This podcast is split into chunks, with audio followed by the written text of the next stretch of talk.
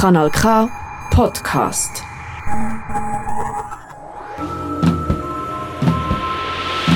Hörkombinat Politik. Es kombinieren Dominik Dussek und Elvira Isenring. Heute 240.000 Megaliter auf den heißen Stein.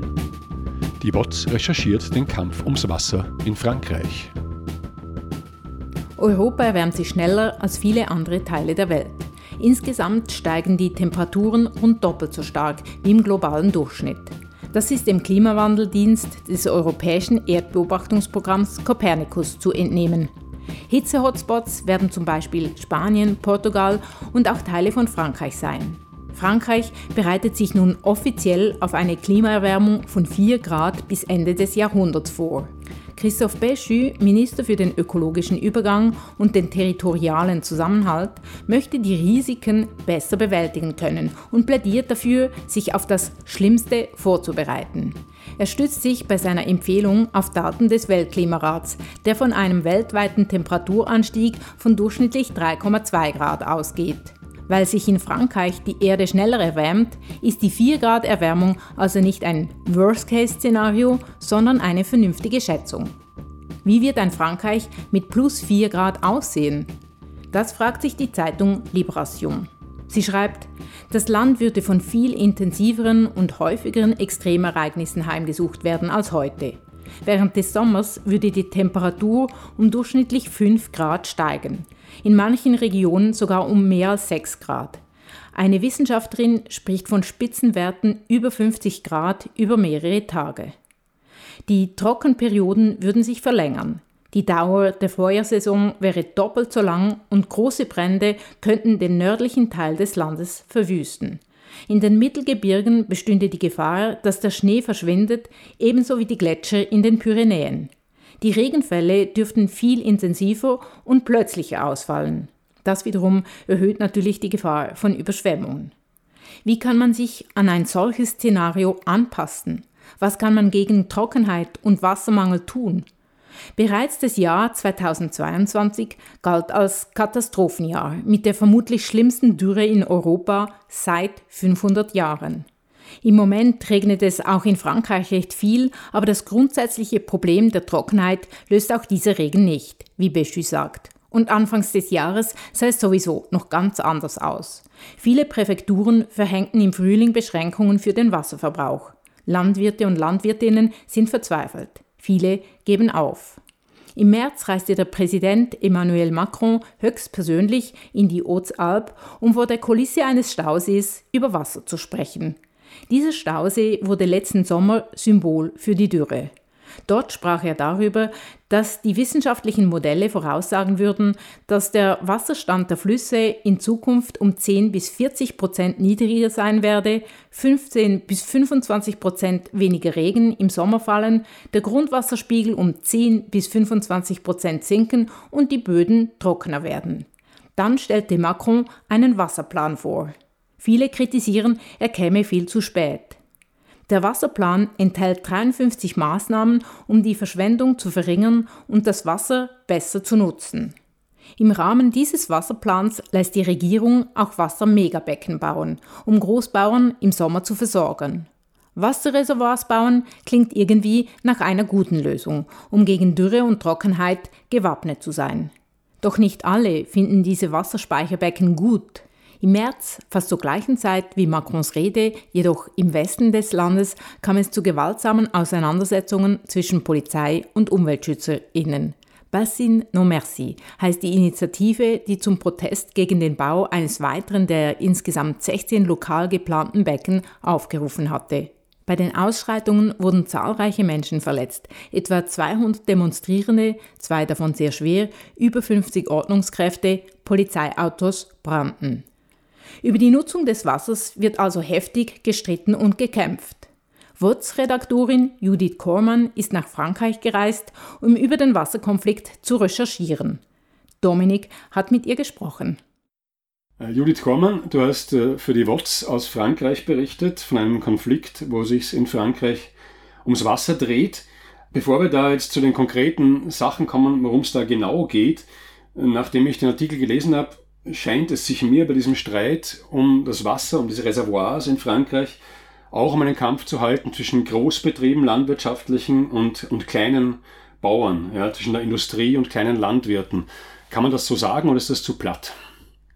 Hm, ich würde sagen, es ist zumindest ein bisschen verkürzt und es ist eines der Argumente, ähm, dass die Gegner dieser Reservoirs auch immer vorbringen, dass sie sagen, es geht bei diesem Projekt darum, dass eigentlich hauptsächlich Großbetriebe, industrielle Großbetriebe, äh, die Wasserversorgung im Sommer, dass die ihnen gesichert werden soll und dass die Kleinen quasi durch die Finger schauen. Was man auf jeden Fall sagen kann, ist, dass diese Reservoirs, ähm, die ja das Ziel haben, einen Teil der Landwirte im, im Sommer mit Wasser zu versorgen, also die Wasserversorgung für sie sicherzustellen, dass die direkt nur einem sehr kleinen Teil zugutekommen. Also in diesem ähm, Gebiet, in dem ich war, in dem ein Projekt von 16 Reservoirs entsteht, sind das laut den Trägern des Projekts ungefähr 5 Prozent. Und das heißt, diese können dann im Sommer, ähm, wenn das Wasser oft rar wird und es zu Einschränkungen kommen kann für die Landwirte, dass sie weniger künstlich bewässern dürfen, die können dann auf dieses gespeicherte Wasser, das im Winter entnommen wurde, zurückgreifen. Die Frage, welches Profil diese Betriebe haben, also vor allem die Größe, ähm, dazu geben die Trägerinnen des Projekts jetzt keine genauen Auskünfte, deswegen kann man das auch nicht abschließend sagen. Was man sagen kann, bei einem dieser Reservoirs hat die französische Online-Zeitung Mediapart Recherchen dazu angestellt und ist dazu gekommen, ähm, dass es die Durchschnittsgröße, glaube ich, bei 147 Hektar ungefähr lag pro Betrieb. Das ist mehr als der Durchschnitt im Departement, im Departement de Sèvres, wo dieses Projekt in Westfrankreich ähm, stattfinden soll. Also es scheint auf jeden Fall was dran zu sein, dass es eher große Betriebe davon profitieren.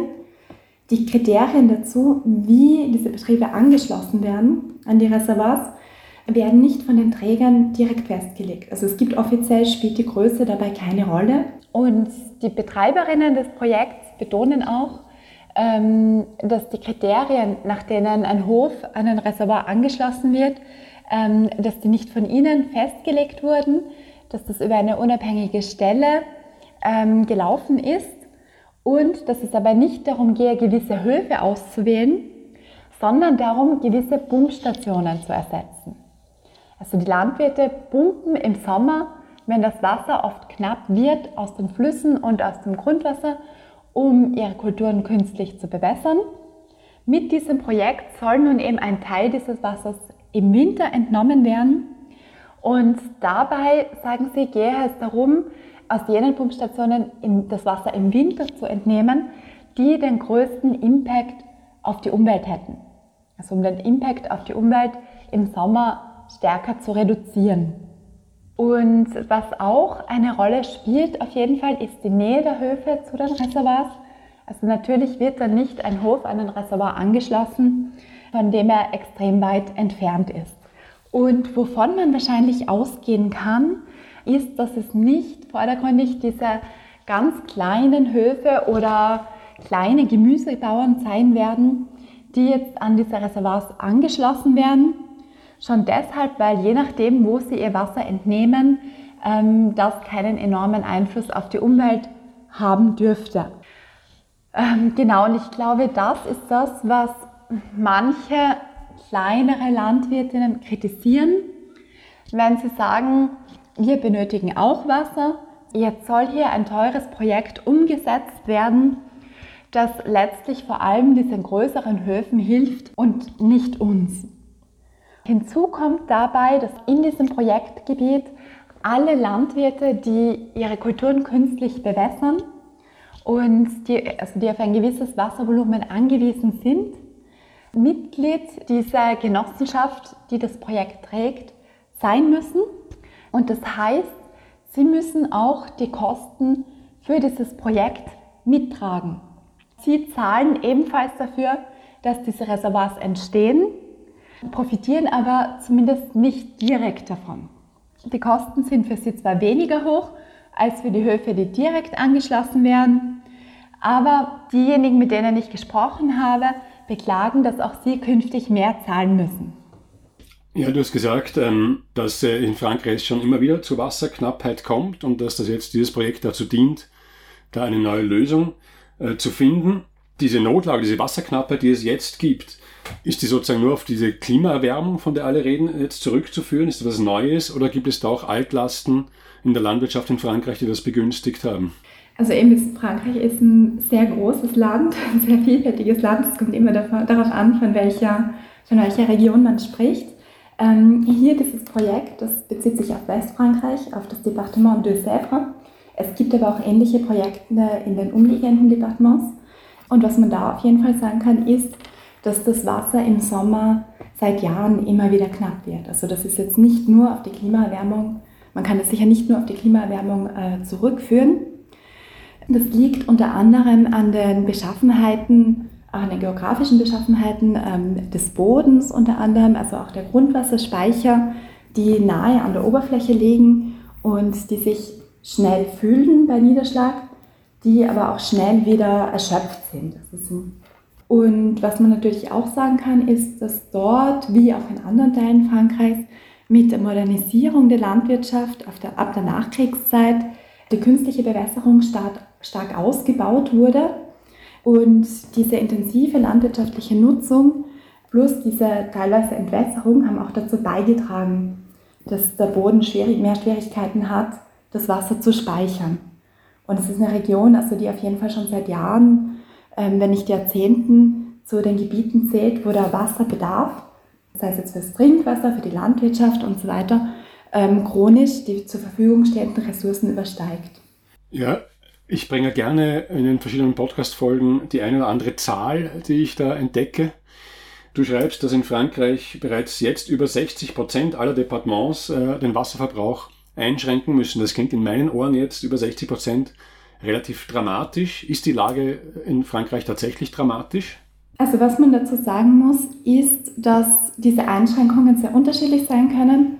Das können recht geringe Einschränkungen sein oder dann auch größere, die wirklich die Landwirtschaft betreiben. In manchen Gemeinden ist es dann sogar so, dass das Trinkwasser, also dass sie mit Zisternenwagen versorgt werden müssen oder das Trinkwasser nur mehr aus den Flaschen kommt. Das heißt, da gibt es eine große Bandbreite. Und die Departements sind dann auch in, unterschiedlicher, in unterschiedlichem Ausmaß betroffen. Frankreich hat im Sommer 2022 wirklich einen, also einen Rekordsommer erlebt, äh, was die Trockenheit, was die Hitze betrifft. Und es wurde von einigen Experten auch als Vorbote für die kommenden Jahre und Jahrzehnte gesehen. Also es gab dann auch einen sehr regenarmen Winter, ich glaube über 30 Tage, an denen kein Tropfen Wasser fiel in gewissen Regionen.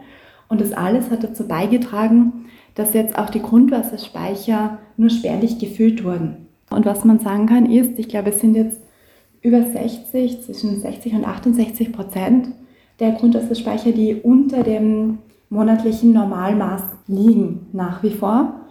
Ja, führt halt schon zu einer sehr kritischen Situation, auch wenn sie nicht so dramatisch ist wie im Jahr zuvor. Etwas zu spät kommt auch das neue Tool aus dem Ministerium für den ökologischen Wandel mit dem Namen Vigio. Zusammengesetzt aus der Abkürzung von Vigions, Wachsamkeit und O, Wasser. Vigio ist über eine Webseite sowie über die App von Meteo France zugänglich und gehört zu den 53 Maßnahmen des Wasserplans, den Macron im März vorgestellt hatte. Die Informationsseite soll den Menschen in Dürreperioden helfen. Konkret kann man eine Adresse eingeben und sich über die dort geltenden Wasserbeschränkungen informieren. Vigio unterscheidet fünf Alarmstufen und zeigt an, wo es verboten ist, den Garten zu bewässern, Swingingpools zu füllen, das Auto zu waschen. Bei der höchsten Stufe ist selbst die Wasserentnahme für die Landwirtschaft ganz oder teilweise untersagt. Hält man sich nicht daran, kann einen das 1500 Euro Buße kosten. Außerdem informiert das Tool über geeignete Maßnahmen zum Wassersparen. Wir verbrauchen 148 Liter Trinkwasser pro Tag pro Person, steht auf Vigio und liefert einen Überblick, wie viel Prozent Wasser wofür gebraucht werden. 39 Prozent, um sich zu waschen, 20 Prozent, um auf die Toilette zu gehen, Wäsche waschen und Geschirrspülen 12 und 10 Prozent, 1 Prozent fürs Trinken. Es bietet Vorschläge, um den Wasserverbrauch auf individueller Ebene nebst den geltenden Restriktionen weiter einzuschränken. Laut dem Buch Die unbewohnbare Erde von David Wallace Wells spielt der Privatverbrauch eine untergeordnete Rolle. Schauen wir also auf die konkreten Zahlen. In Frankreich variieren diese je nach Einzugsgebiet stark. Durchschnittlich steht der Verbrauch von Trinkwasser jedoch bereits an zweiter Stelle und macht 26 Prozent aus, gefolgt von der Kühlung von Kraftwerken 12 Prozent, der Verbrauch für die Industrie 5 Prozent. Der weitaus größte Teil, 57 Prozent, wird von der Landwirtschaft verbraucht. Kommen wir also von der individuellen Ebene wieder zurück zur politischen, zu den großen Wasserprojekten und ihren Fürsprechern und Widersachern. Du hast jetzt vorher schon erklärt, warum man in diesen Departements diese großen Reservoirs errichten will. Das ist auch schon ein bisschen so Argumente der Gegner angedeutet. Jetzt ist ja anscheinend so, dass die Befürworter sagen, dass es ja eben unter anderem darum geht, dieses Problem auf eine umweltschonende Art und Weise zu bewältigen, eben indem man das Wasser im Winter entnimmt und nicht im Sommer und dass dann dadurch im Sommer äh, mehr Grundwasser im Boden ist, also auch für die Bauern, die jetzt nicht an Reservoirs angeschlossen sind. Das klingt ja jetzt, äh, wenn die das so sagen, nachvollziehbar. Ist da was dran oder unterschlagen die da was in ihrer Argumentation?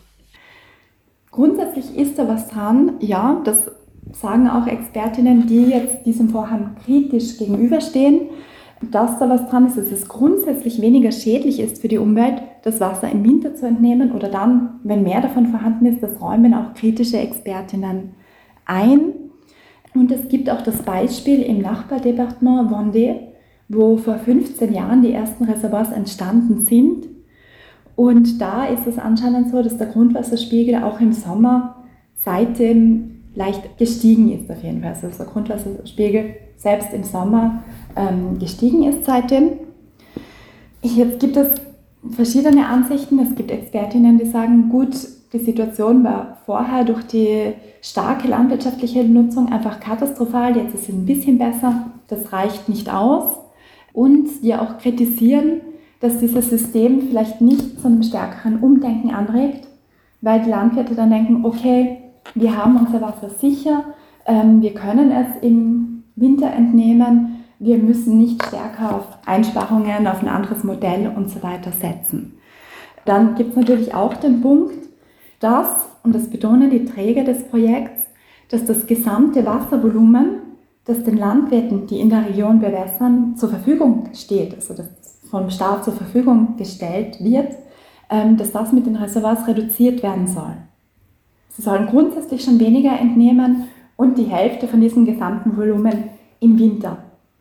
Und was eben ist, ist, dass es keine belastbaren Daten dafür gibt, welche langfristigen Folgen die Reservoirs auf das Grundwasservorkommen haben. Gegnerinnen kritisieren auch, dass es eben das Gleichgewicht, das Wassergleichgewicht auch durcheinander bringen würde und Einflüsse auf das Ökosystem, auf die Flüsse und so weiter haben würde. Das heißt, es gibt, wie ja bei vielen so Großprojekten, zumindest noch äh, Unsicherheiten.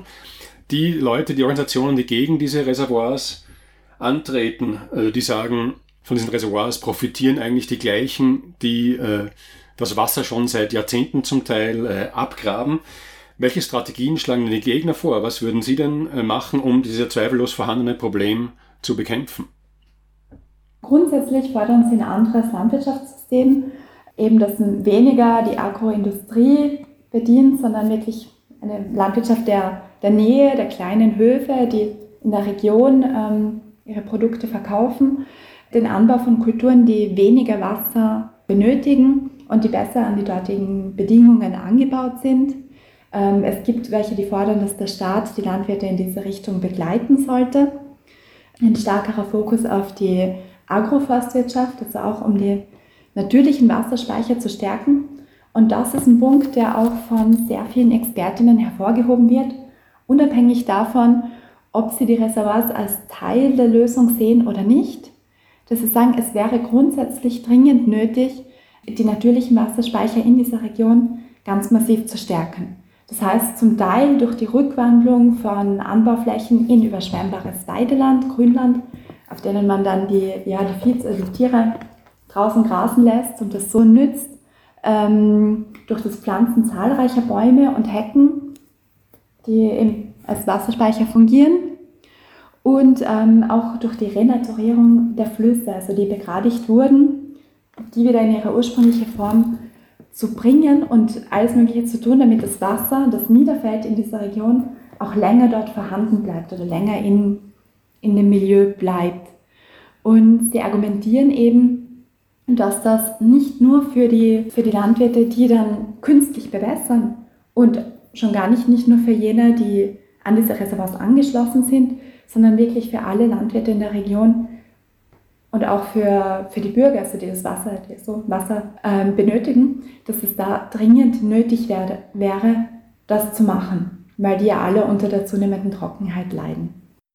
Du vorher gesagt hast, es wird so ein Umdenken in der Landwirtschaft gefordert. Heißt das, dass jetzt diese Großbetriebe, die vor allem das Wasser diesen Reservoirs bekämen, sind das Betriebe, die tendenziell eher große Monokulturen betreiben? Ich habe bei dir gelesen, es geht viel um Mais und so. Sind das sozusagen so endlose Maisfelder, wie man das aus Bildern in den USA vielleicht kennt?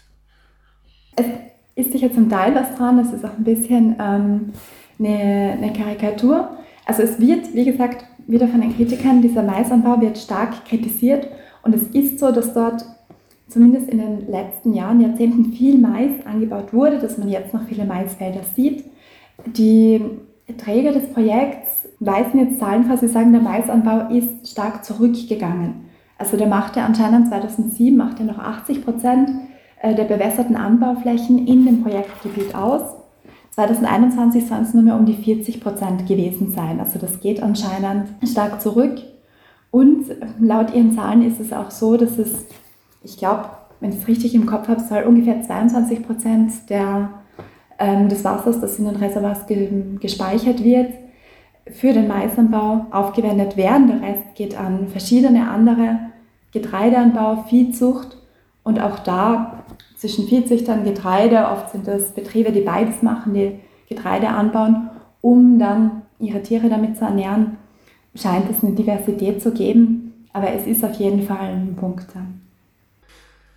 Ja, was ich bei dir auch noch, äh, mir fällt gerade auf, ich habe noch eine zweite Zahl aus deinem Artikel, nämlich 70 Prozent schreibst du der Kosten für den Bau dieser Reservoirs trägt der französische Staat.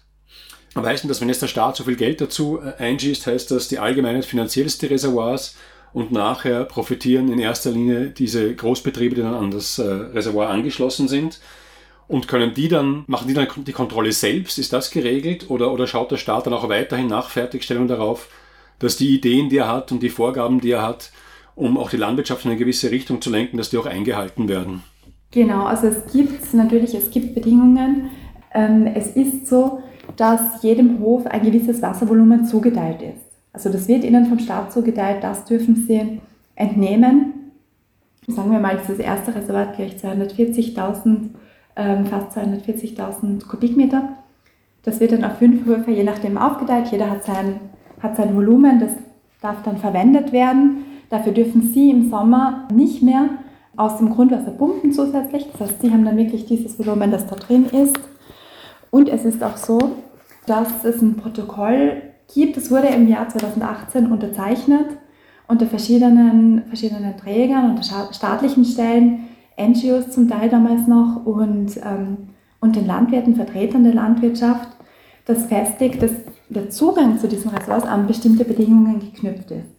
Das heißt, jeder Landwirt, der dazu Zugang hat, und ich glaube sogar jeder Landwirt, der bewässert in dem, in dem Gebiet, ähm, muss bestimmte Auflagen erfüllen, also zugunsten des Ökosystems. Sie müssen zum Beispiel, also eine der Maßnahmen, die man auswählen kann, ist Hecken zu pflanzen.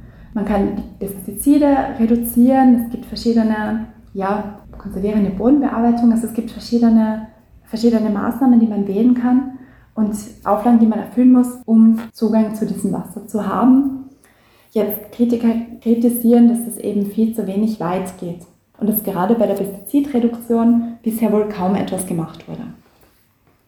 Mir scheint, dass da in Frankreich es zumindest so ist, dass da äh, relativ einschneidende Maßnahmen überlegt werden und, und diskutiert werden, heftig diskutiert werden, dass sozusagen also die, die Notlage ernst genommen wird und darum auch richtig gestritten wird. Das ist ein Eindruck, den ich jetzt von anderen Ländern, auch von der Schweiz zum Beispiel, nicht unbedingt habe. Da bleibt man eher gerne im Ungefähren und, und leistet schöne Bekenntnisse zu schönen Werten.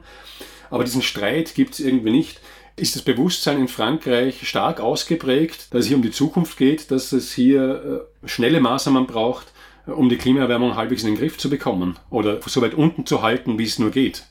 Ja, also dieser Konflikt wird auf jeden Fall ähm, hart geführt. Das ist in Frankreich auch in anderen Konflikten so ich denke schon, dass es ein Bewusstsein gibt ähm, für die Probleme, die die Klimaerhitzung mit sich bringt. Und ich glaube, dass da unter anderem auch der letzte Sommer sicher sehr einschneidend war. Und dass das auf jeden Fall diese, die Dringlichkeit auch ins, ins Bewusstsein ähm, gerückt hat. Die Regierung hat zum Beispiel auch einen Plan mit 53 Maßnahmen zum Wassersparen präsentiert. Also damit soll der Wasserverbrauch bis 2030 um 10 Prozent gesenkt werden betrifft die Landwirtschaft. Unter anderem auch sollen eben Kulturen angebaut werden, die weniger Wasser brauchen. Es sollen Lecks in den Trinkwasserleitungen, das ein großes Problem ist, sollen behoben werden. Ende Sommer soll jetzt auch ein großer Plan zur Umweltpolitik, Klimaschutzpolitik vorgestellt werden. Also es ist immer wieder Thema. Der Präsident macht es auch immer wieder ähm, zum Thema. Es gab vor einiger Zeit auch so einen Klimarat, bei dem Bürger eingesetzt wurden, und Maßnahmen vorzuschlagen, wie man die Umwelt schützen soll, aber zugleich auch das verträglich gemacht werden soll, also mit den Bedürfnissen der Bürger und wie das leistbar werden soll, quasi für tragbar werden soll für die Bürger. Allerdings wurde danach kritisiert, da wurden Maßnahmen ausgearbeitet, ähm, dass diese von der Regierung stark verwässert wurden. Also es wird immer wieder kritisiert, auch dass tatsächlich doch zu wenig gemacht wird, dass Frankreich nicht da ist, wo es auf jeden Fall sein sollte. Aber das Thema ist auf jeden Fall in der öffentlichen Debatte ist es präsent. Nichts ist weniger natürlich als der Zugang zur Ressource Wasser und die gesellschaftliche Form ihrer Aneignung, schreibt Le Monde Diplomatique in einem Artikel über hydrologische Gerechtigkeit. Der Artikel enthält auch eine Grafik mit allen zwischenstaatlichen und innerstaatlichen Wasserkonflikten weltweit seit 2020. Es sind sehr, sehr viele. Die Proteste gegen die Megabassins in Frankreich sind ebenfalls verzeichnet. Kann sein, dass die UmweltschützerInnen recht haben und die ökologischen Folgen der Megabassins desaströs sind. Trotzdem kann es auch sein, dass Umstellungen im Anbau und Renaturalisierungsmaßnahmen nicht ausreichen würden, um alle Menschen zu versorgen. Genau darum muss es aber zwingend gehen. Wasser ist höchst ungerecht verteilt, von Land zu Land, von Region zu Region, aber auch innerhalb der Bevölkerung. Wie man auch in Frankreich sieht, geht es nicht nur um Wasser als Ressource, sondern um die gesamte Infrastruktur. Lange war es der Staat, der die Wasserinfrastruktur zur Verfügung stellte. Privatisierungen untergraben jedoch das Modell, dass das Wasser für alle zur Verfügung steht. Der Artikel in Le Monde Diplomatique schließt mit dem Satz, dass man sich die Frage stellen müsse, wie Infrastrukturen für alle politisch möglich gemacht und finanziert werden können.